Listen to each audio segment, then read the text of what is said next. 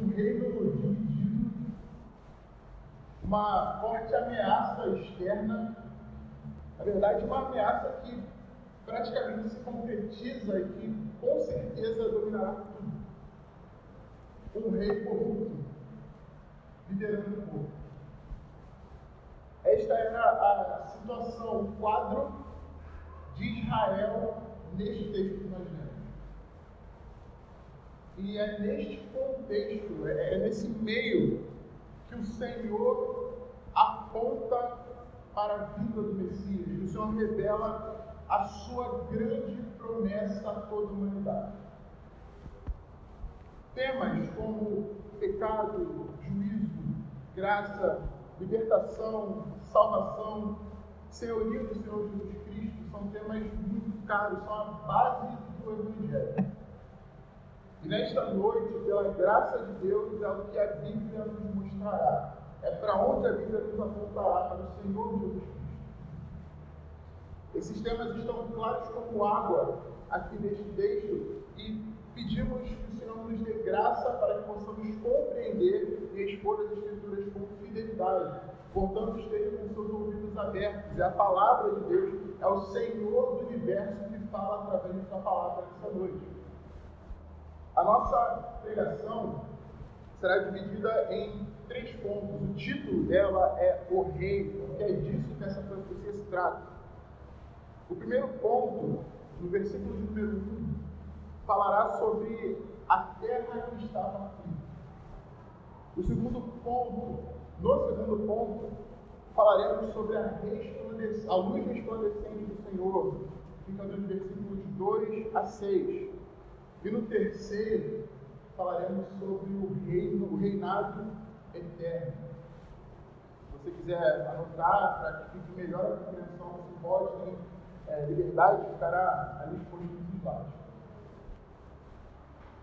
O texto do capítulo 9 abre com esta frase: Mas para a terra que estava aflita. Como disse, Israel estava dividido desde a morte de Salomão, foi dividida entre o reino do norte e o reino do sul. O reino do norte, desde Jeroboão, que assume alguns anos depois, abraça a idolatria e o culto a deuses pagãos, o culto de povos pagãos. No sul, certo temor, certo conhecimento do Senhor ainda parecem é, é, continuar ali, ainda que de forma um pouco incipiente e não tão é, plena, de forma não tão continuada assim, mas até o reinado do rei Uzias, a palavra do Senhor ainda aparece no Rio do Sul, ainda há esse resquício de temor do Senhor. Porém, com a morte do rei Uzias, que foi onde o pastor começou a última pregação na semana passada, no capítulo número 6, com a morte do rei Uzias, quem assume é o ímpio Acais, um homem que não o do Senhor, um homem que não prezava por liderar o povo debaixo da palavra e dos preceitos de Deus. E diante disso tudo, ainda existe a ameaça externa que são os assírios, essa sombra desse reinado poderoso, brutal, cruel, que dominaria sobre todos, já paira sobre o norte, as, as, as falas, as ameaças são grandes, a coisa está para se concretizar. Então, o reinado do norte decide fazer uma aliança com outro povo que também é um povo pagão, que é um povo que não vem do Senhor, que são os sírios para que pudesse enfrentar a ameaça do Reino do Norte. Acais, que é o rei de Judá, o rei de Jerusalém, diante disso tudo tem seu governo pressionado. O povo do norte, as tribos do norte o ameaçam e falam sobre essa ameaça iminente que aconteceria caso ele não tomasse uma providência. Então, o que acontece é que eles tomam ímpio mesmo ouvindo a palavra do Senhor, Isaías capítulo 7, capítulo 8 mostram isso muito claramente. Você quiser, você pode fazer essa leitura mais detalhada de como tudo se desdobra. Porém, este homem que não tinha sequer apreço pela palavra de Deus, resolve fazer as coisas como ele acha melhor. resolve ir pelo conselho dos seus conselheiros que também não temiam ao Senhor. Então, o que acontece se desdobra para nós e aparece para nós no segundo livro de Crônicas, capítulo 28, versículos 19 a 21. Está aqui no seu slide, você pode acompanhar. Diz o seguinte: Porque o Senhor humilhou Judá por causa do rei Acaz, porque este havia permitido que Judá caísse em imoralidade e foi completamente infiel ao Senhor. O rei de Tiglat-Pileser atendeu o pedido de Acaz, porém, em vez de ajudá-lo, deixou um aperto ainda maior. Porque Acaz pegou os objetos da casa do Senhor, do palácio real e das casas dos príncipes e os deu ao rei da Síria. Porém, isso não lhe serviu de nada. Para se livrar de uma ameaça iminente, Acaz e seus conselheiros têm uma grande ideia. Ele, ao invés de se aliar com o norte e com os sírios, decide ir diretamente aos assírios, que era essa grande ameaça, e fazer um acordo, uma aliança com esses homens. Essa aliança, é, como prova dessa aliança, ele oferece os utensílios do templo que representavam a providência, a bondade, a autoridade de Deus sobre aquele povo, a aliança, o pacto que Deus tinha feito com aquele povo, com aquela terra entregue aos seus inimigos, achando que assim poderia talvez lhes aplacar a ira ou que fizesse eles é, se aliarem com ele de fato. Mas o que acontece é que o Senhor já havia revelado o que aconteceria. Se você bem lembra, no capítulo 6, a, a fala termina o Senhor apontando para a destruição completa do povo. O próprio Isaías, no capítulo 7, aconselha a casa a temer o Senhor e a não se aliar com os inimigos, mas fazer prova do Senhor, como Gideão, por exemplo, fez no passado para liberar seu povo. Esse homem, esse rei perverso, que, como disse, não tinha temor ou respeito por Deus e pelas coisas de Deus, ele representa exatamente aquilo que o pastor pregou no último domingo. Ele tinha olhos, mas não via. Tinha ouvidos, mas não ouvia aquilo que vinha da parte de Deus. É neste contexto dessa destruição iminente, desse perverso, que está colocado, repousado o que nós acabamos de ler, a nossa perícope, a nossa divisão de texto. É exatamente isso que temos aqui. O povo estava com medo, com angústia, estava na escuridão, em trevas densas, não conseguindo ver o Senhor. As ansiedades tomavam conta do rei e do povo. Mas o Senhor oferece uma resposta à situação. Apesar do coração do homem ser duro, apesar da condição, Deus se revela, Deus agiu com graça para esse povo. E o mais incrível, o mais belo disso, é que a resposta para esse povo não era iminente como essa ameaça. Talvez esse povo que de repente ouviu as histórias de seus pais, que, que ouviu sobre o Deus de Israel, ainda que não se lembrasse, ainda que no dia a dia não estivesse, pudessem crer que de alguma forma Deus os livraria dos assírios, Deus os livraria daquilo, faria algo miraculoso, como fez com o Gideão, como fez com, o povo de Israel no Egito, no Mar Vermelho. Mas a resposta do Senhor nada tem a ver diretamente com aquela situação. Apesar de passar por aquilo tudo que estava acontecendo, quando o Senhor se revela, quando o Senhor fala com o seu povo, ele para frente. Ele aponta para o futuro e principalmente ele aponta para um reinado do rei verdadeiro. A chegada do rei verdadeiro, do próprio Deus entre nós.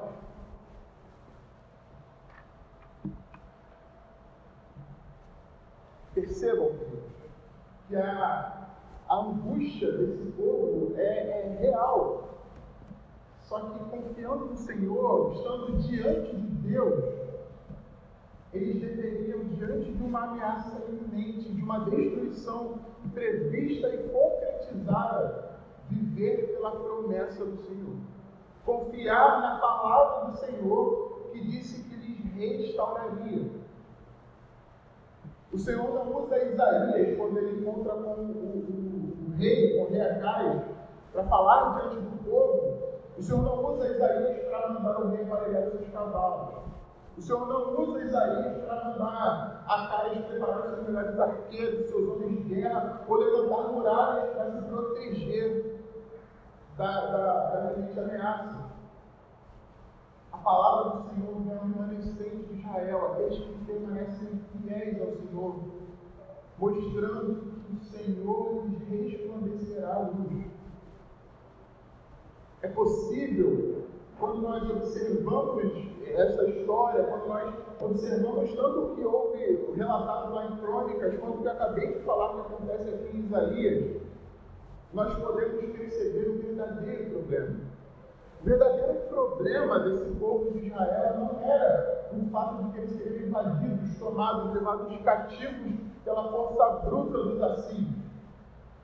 Isso de fato não era algo fácil, mas isso na verdade era um juízo de Deus para aquele povo. Os assírios foram não apenas permissão, mas o capítulo 8 deixa isso muito claro, como o Senhor ordena os assírios para que avance sobre Israel e os tome cativos. Deus aponta pela boca do profeta para o verdadeiro problema desse povo, que era o pecado. Era a idolatria. Era como eles haviam se prostituído com as coisas do mundo e esquecido da palavra e dos caminhos do Senhor. E era isso que o Senhor trataria com esse povo. Ele aponta para frente, ele aponta para sete séculos à frente, mais que isso até, porque ele resolveria, ele curaria, faria novo aquele povo. Não era sobre o Senhor apenas os livrar daquilo que parecia ser o problema naquele momento. Era como o Senhor trata o verdadeiro problema da humanidade. A natureza do homem, do homem em sua essência, ele está exatamente como o texto nos afirma, em escuridão total. Percebam, irmãos, não estou falando aqui que o homem tem uma miopia grave. Como é que eu tenho? Preciso usar óculos para enxergar melhor. Não é sobre isso. O homem está em completa escuridão. A natureza humana é caída, somos marcados pelo pecado. Diante de um Deus santo, poderoso, justo, não há o que fazermos para que ele possa nos aceitar. Não tem um jeito em que tanto o povo de Israel, o Reacás, ou mesmo nós, no dia de hoje, possamos oferecer algo para aquele que tem tudo a fim de chamar a atenção e pedir que ele, que ele nos perdoe, para atrair o perdão desse Deus. Como nós cantamos nesse belíssimo louvor, o Senhor é santo, e santo quer dizer separado, ele não habita com pecado. Quando Deus vê o pecado do homem, a resposta é a destruição completa. Não há negociação, não há nenhuma forma de retribuir a isso, ou, pedir misericórdia a ponto de ser ouvido. Tal qual a terra desolada de Israel está o coração do homem sem Deus. Não há como buscarmos a Deus por nós mesmos e um Deus santo, poderoso e justo não consente com o nosso pecado e com a nossa iniquidade. A invasão de Israel pelos assírios, como falei, foi não só acredita e autorizada, mas ordenada por Deus para aquele povo. E se você acha que é muito a destruição do povo de Israel pelos assírios, eu tenho uma notícia para você. A brutalidade com que o povo de Israel foi invadido, foi tomado, saqueado, não se compara com o inferno eterno do Senhor. Talvez na sua mente, no seu coração, a imagem do inferno seja aquela imagem construída pela mídia, pelo que você aprendeu por aí ao longo dos anos, onde há um diabo com um tridente esmagando e apertando, furando os pobres padrões por eternidade enquanto rir. O inferno não é isso. O inferno não é a ausência total de Deus. O inferno é onde o próprio Deus, o Deus santo, poderoso, justo, perfeito, executa sua santa, justa, poderosa e perfeita justiça, colocando diante dos homens, explicitando sua igualmente santa, justa e perfeita e poderosa ira contra o pecado. O Senhor escolhe, o Senhor cria o homem, o homem cai, o homem se encontra nesse estado caído diante de Deus. E o Deus eterno não apenas oferece uma punição temporal, a verdadeira punição, o verdadeiro castigo do homem é o inferno. Se que mandasse no inferno fosse o diabo com seus tridentes, ainda seria possível recorrer a alguém mais poderoso que ele. Mas quando o próprio Deus, o Senhor do universo, manifesta sua ira, ninguém pode tirar da mão desse Deus. Não há quem possa se equiparar em poder com ele para nos resgatar dessa ira poderosa, a não ser ele mesmo. E é sobre isso que o Evangelho trata. O Evangelho fala conosco sobre a luz de Deus que resplandece nas densas trevas. Sabemos que as promessas reveladas pelo Senhor à casa, ao povo de Israel, à casa de Israel, não se cumprem naquele tempo. Mas veremos como tais coisas acontecem e se cumprem em outro momento, onde o cenário é de certa forma parecido. Também há uma angústia profunda, uma opressão profunda que toma todo o povo. Também há outro rei mau, um imperador cruel, dominando com força sobre aquele povo. O povo, como disse, continua na sua escuridão completa. Mas o Senhor, em sua infinita bondade, resplandece a sua luz sobre nós. No primeiro século, o povo de Israel vivia sob o domínio de um homem sem temor do Senhor. Esse homem era Herodes. Ainda que ele não fosse tão poderoso como o seu pai, que tinha o mesmo nome, era um homem que não temia o Senhor. Não brilhava os caminhos colocados por Deus, não respeitava a palavra do Senhor, não tinha temor ou cuidado, zelo em guiar o povo nesse sentido. Era um homem que parecia com a tarde tinha uma preocupação muito grande com as alianças que fazia. E tinha em seu coração a vontade, a necessidade de expandir seus domínios através de alianças políticas também. Esse povo do primeiro século também estava sob angústia, opressão. Eles também clamavam por libertação como Israel clamou lá atrás, 700 anos antes. Eles ansiavam por isso. Mas a resposta do Senhor brilha sobre eles. A promessa do Senhor se cumpre neste momento. Peço que você observe Lucas capítulo 2, versos 28 a 32, também está aqui no slide. Diz assim: Simeão tomou nos braços e louvou a Deus, dizendo: Agora, Senhor, podes despedir em paz o teu servo segundo a tua palavra porque os meus olhos já viram a tua salvação, a qual preparaste diante de todos os povos, a luz para a revelação aos gentios e para a glória do teu povo. Simeão, aquele homem que havia recebido a promessa de não morrer antes de ver o Salvador, tinha a luz do mundo em seus braços. O Senhor decide resplandecer a sua luz sobre a humanidade por bondade pura, por graça pura. E esta é a essência do Evangelho. Em meio às densas trevas, a luz do Senhor resplandece.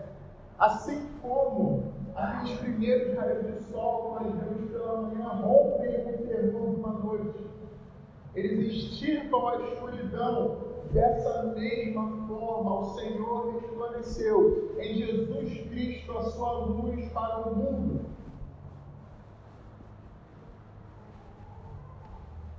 Da mesma forma, Mateus capítulo 4, versos 12 a 17 fazem uma ligação direta com os textos de Isaías que nós acabamos de ler.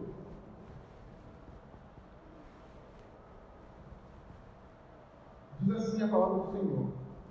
Ao ouvir que João tinha sido preso, Jesus voltou para Galiléia.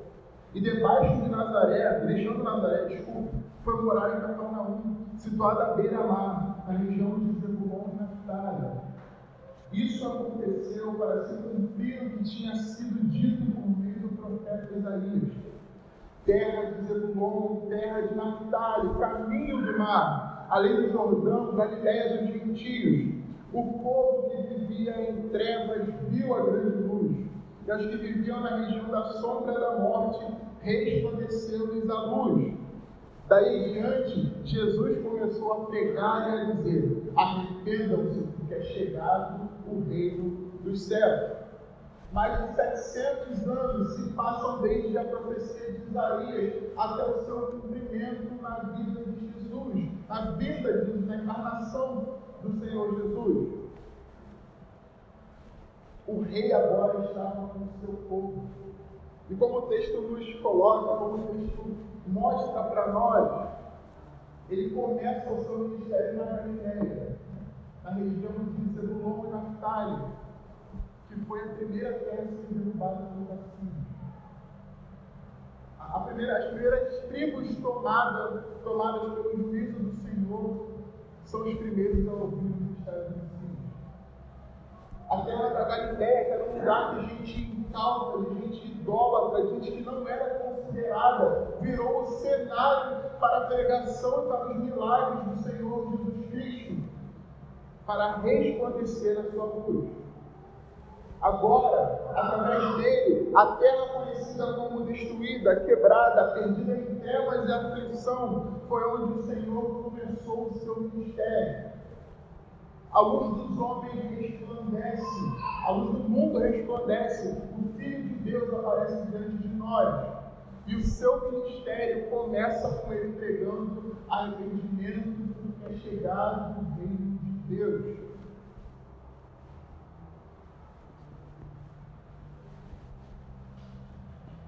Essa é a beleza da luz do Senhor.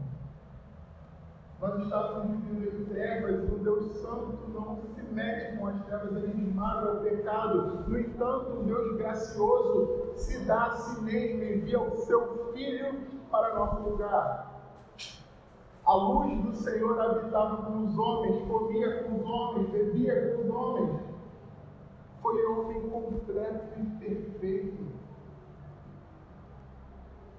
Porém, como João nos diz no seu Evangelho, capítulo 3, verso 19, a condenação é esta. A luz veio ao mundo, mas os homens amaram mais as trevas do que a luz, porque as suas obras eram O que Isaías vai colocar do verso 2 ao verso 6 é como o Senhor restauraria a semente, a partir da semente de Israel, como o Senhor restauraria o seu povo. Aqui existem relatos maravilhosos. A partir do verso 3, diz assim: Tu, Senhor, tens multiplicado este povo e aumentaste a tua alegria. Ele, eles se alegram diante de ti, como se alegram no tempo da colheita, e como exultam quando repartem os despojos, porque tu quebraste o jugo que pesava sobre eles, a vara que lhes feriu os ombros e o cetro do opressor, como no dia da vitória estudar a história sobre Midianitas. Porque toda bota com que o guerreiro anda no tumulto da batalha e toda a roupa revolvida em sangue serão queimadas, servirão de baixo a fogo. A promessa do Senhor é que viria aquele que restauraria, aquele que recolocaria já no lugar. Aqui são colocadas diante de nós situações muito parecidas com aquilo que o Senhor já havia feito pelo povo. Acredito que qualquer um de nós que já tenha tido o mínimo contato com a Bíblia e com as histórias presentes já tenha pelo menos uma história onde o povo se aprontava para uma guerra e Deus vencia por ele. É isso que o Senhor promete a estes conselhos. O Senhor promete ir à frente deles, os garantindo na batalha, de forma que as roupas de guerra, as roupas dos militares não teriam mais se repetia. Você veio apenas para pasto para o fogo, para alimento para o fogo, porque o Senhor lhes daria vitória. A luz resplandeceu sobre esses homens. Jesus lhes ilumina o coração, eles pregam o Evangelho vivendo entre eles. Mas os homens amaram mais as trevas do que a luz. A maldade do homem, a maldade do nosso coração, é tão grande no nível que matamos o Filho de Deus. A luz do mundo resplandeceu entre nós e os homens o mataram. O Senhor nos esmagou em nosso favor e ainda assim não reconhecemos, amamos mais as trevas do que a luz. Como pastor e filósofo, Jonas Madureira muito bem raciocina, não existe nada pior do que matar a fonte de todo o bem. E foi dessa forma que os homens responderam ao ministério de Jesus Cristo. Talvez você que esteja sentado aqui nessa noite possa argumentar sobre o fato de que você não é tão nosso. Olha, eu, eu, pago minhas contas, tenho minha família, tenho meus amigos, ganho minha vida, não faço mal para ninguém. Talvez a graça Senhor não tenha preservado nesse sentido de você não ser um bandido ou um serial killer ou coisa do tipo. Mas isso não limpa o sangue nas suas mãos. Nós veremos agora, no verso 6, quem é Jesus. Quais adjetivos são colocados para o Emmanuel, para o Filho de Deus, para o Deus conosco. E depois de colocar nós veremos como o nosso comportamento se dá diante disso. Talvez após isso você consiga responder com sinceridade se seu coração de fato não é tão mal assim. O verso 6 nos diz: Porque um menino nos nasceu, como um filho, um filho se nos deu. O governo está sobre seus ombros, e o seu nome será Maravilhoso Conselheiro, o conselheiro sobrenatural, assombroso, o conselho vindo, direta, vindo diretamente de Deus. Mais sábio que os conselheiros de Davi, mais sábio que, que Salomão, que tinha sua sabedoria com comunicação divina, mas terminou sua vida se perdendo nela mesma. O próprio Deus, as decisões deste rei que seria enviado são decisões eternas, justas e poderosas. Nele não há erro. Ainda assim, é possível que você que esteja sentado aqui e que me ouve, de repente balbuciando, alguém dizendo amém, aleluia, glória a Deus, isso é para mim. Talvez você, mesmo sabendo que o Senhor é um maravilhoso conselheiro, ainda age com suas próprias decisões. Ainda age por aquilo que você acha certo, por aquilo que você acha que deve fazer, como você acha que deve agir. Você de fato reconhece que precisa de um maravilhoso conselheiro e se age dessa forma? Você acha que o seu coração está aberto para o Senhor Jesus? Se você renega o conselho do maravilhoso conselheiro? O texto continua afirmando que o Messias, Jesus Cristo, é o Deus forte, o Messias divino, sendo ele o próprio Deus que livrou Israel em outros tempos desde o passado muito antigo. Entretanto, é possível que você ouça isso e ainda continue amanhã no seu trabalho, mesmo hoje, saindo daqui, confiando na força do seu próprio braço, achando que sua vida é boa e você tem uma, uma vida legal com pessoas boas, com um bom trabalho, porque você conquistou isso. Talvez seja bonito afirmar que Jesus Cristo é o Deus forte, mas a sua vida reflete que você de fato crê nisso. O seu comportamento deixa claro que você realmente acredita no Deus forte ou você apenas o confessa com sua boca sem que seu coração esteja nisso. O próximo adjetivo é Pai da eternidade, o eterno que invade a história que tem dias, horas, séculos, milênios na palma de suas mãos. O tempo que para nós é uma prisão e muitas vezes até se parece com o Senhor que manda para onde nós vamos, o que nós fazemos, o que deixamos de fazer não é mais que uma de suas criações. Ele é o Senhor do tempo. Porém, é possível que você ouça isso tudo e ainda esteja planejando a sua vida, as suas estações, como se isso dependesse de você.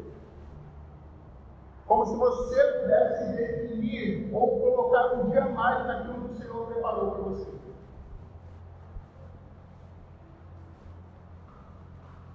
O último adjetivo é o príncipe da paz, que tem o domínio sobre aquilo que o mundo busca desde sempre.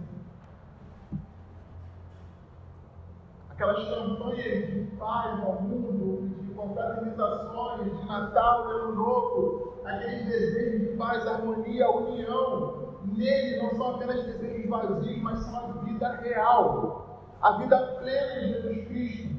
Mas será que você realmente quer alguém para pacificar o seu coração?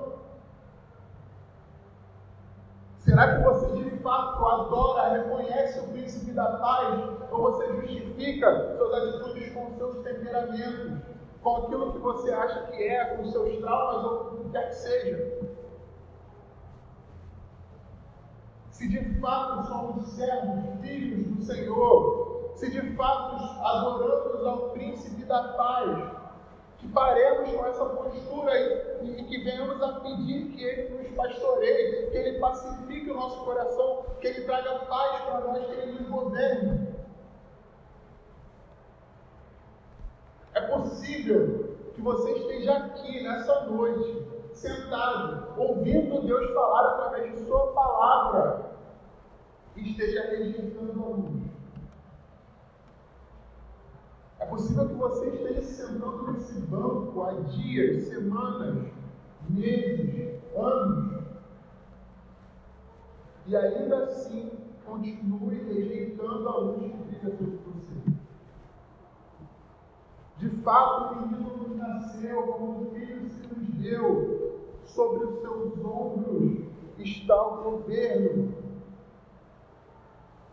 Jesus não é apenas um menino bonitinho ele é o Senhor de tudo. A menos que você creia nisso, a sua vida continua em trevas profundas. Ou isso é reconhecido, além de nossas palavras, com o nosso coração, ou continuaremos ensinando. Concluindo, indo para o nosso último ponto, verso 7 nos diz o seguinte: Ele estenderá o seu governo e haverá paz sem fim sobre o trono de Davi, sobre o seu reino, para estabelecer e para firmar com juízo e com justiça, desde agora e para sempre. O zelo do Senhor dos Exércitos fará isto. Nós acabamos de ver que o seu reino não terá fim, o seu reino é eterno. Queridos, o povo de Israel nos tempos de Isaías recebeu uma promessa do Senhor diante da ameaça iminente, diante da destruição iminente. Eles recebem uma promessa e olham para frente, eles precisam viver por essa promessa, confiar que o Senhor é poderoso para cumprir essa promessa. Os discípulos de Jesus recebem uma promessa também e precisam viver os seus dias confiantes nessa promessa.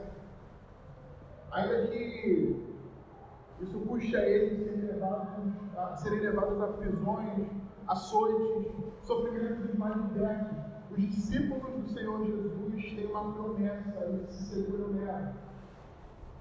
A nós, hoje, nesta noite, nos é lembrado que também temos uma promessa a promessa é que o reino do Senhor Jesus Cristo dura para sempre.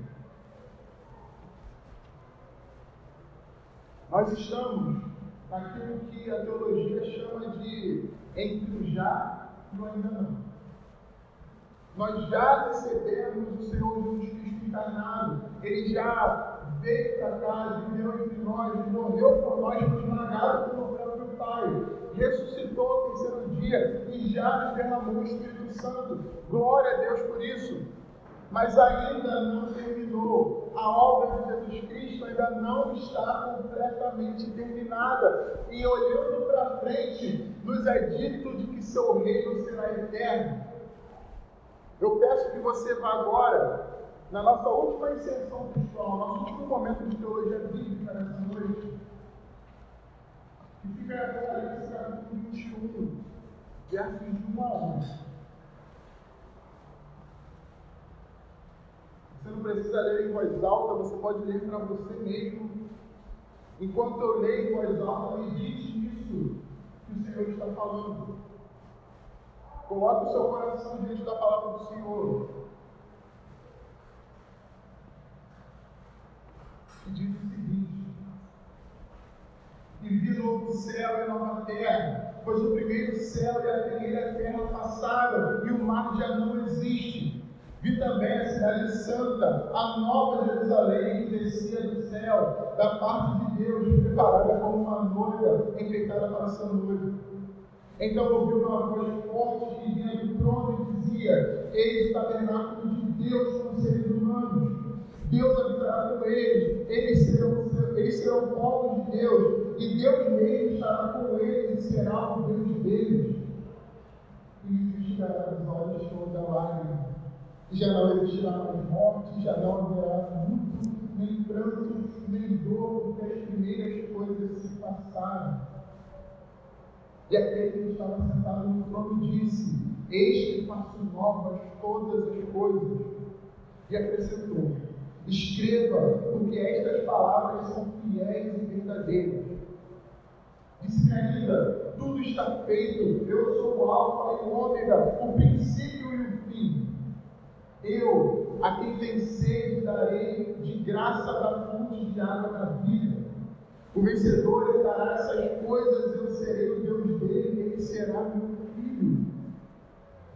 Quanto, porém, aos covardes, aos incrédulos, aos abomináveis, aos assassinos, aos imorais, aos feiticeiros, aos idólatras e a todos os mentirosos, a parte que lhes cabe será do lado que está queimando com fogo e enxofre, a saber, a segunda morte.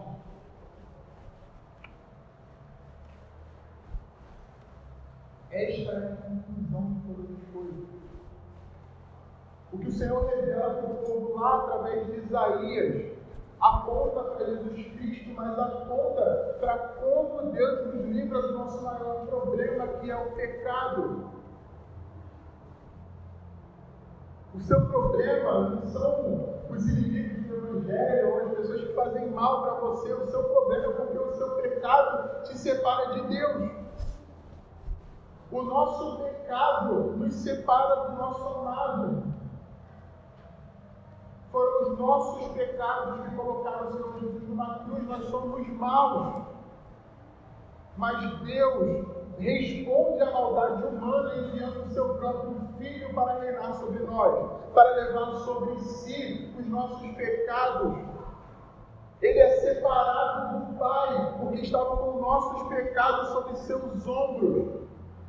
Morre, ressuscita, envia o Espírito, sopra o Espírito sobre nós, e ainda não acabou, ele voltará.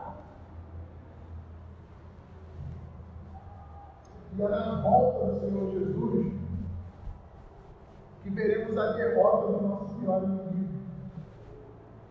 Veremos o nosso pecado finalmente destruído. Nossa carne, que em muitos momentos nos impede, em muitos momentos nos faz tropeçar e tirar os olhos do Senhor Jesus, nosso corpo será transformado. Essa é a esperança do crente. Essa é a esperança verdadeira. Assim como o povo de Israel, nós já vimos a mão do Senhor, já vimos o que Jesus Cristo fez, já vimos aquilo que Ele fez por nós. Mas ainda aguardamos o cumprimento da promessa. Aqueles que ouviram essa palavra e ainda assim, talvez até acenaram com a cabeça, mas quando se colocaram diante do Senhor Jesus, viram que, no final das contas, queriam ser donos de si mesmos si mesmos como a carne, para eles é reservada o último trecho desse livro de Apocalipse, que é a segunda morte. mas para aqueles que hoje se rendem diante da majestade do Senhor Jesus, que reconhecem que Ele é o Messias enviado por nós, que Ele é o menino com poder sobre os seus ombros e percebe que a sua vida não é mais sua. Meu irmão, se agarre no Senhor Jesus. Não tire os seus olhos do cumprimento da promessa, porque Ele não mente, essa palavra se cumprirá.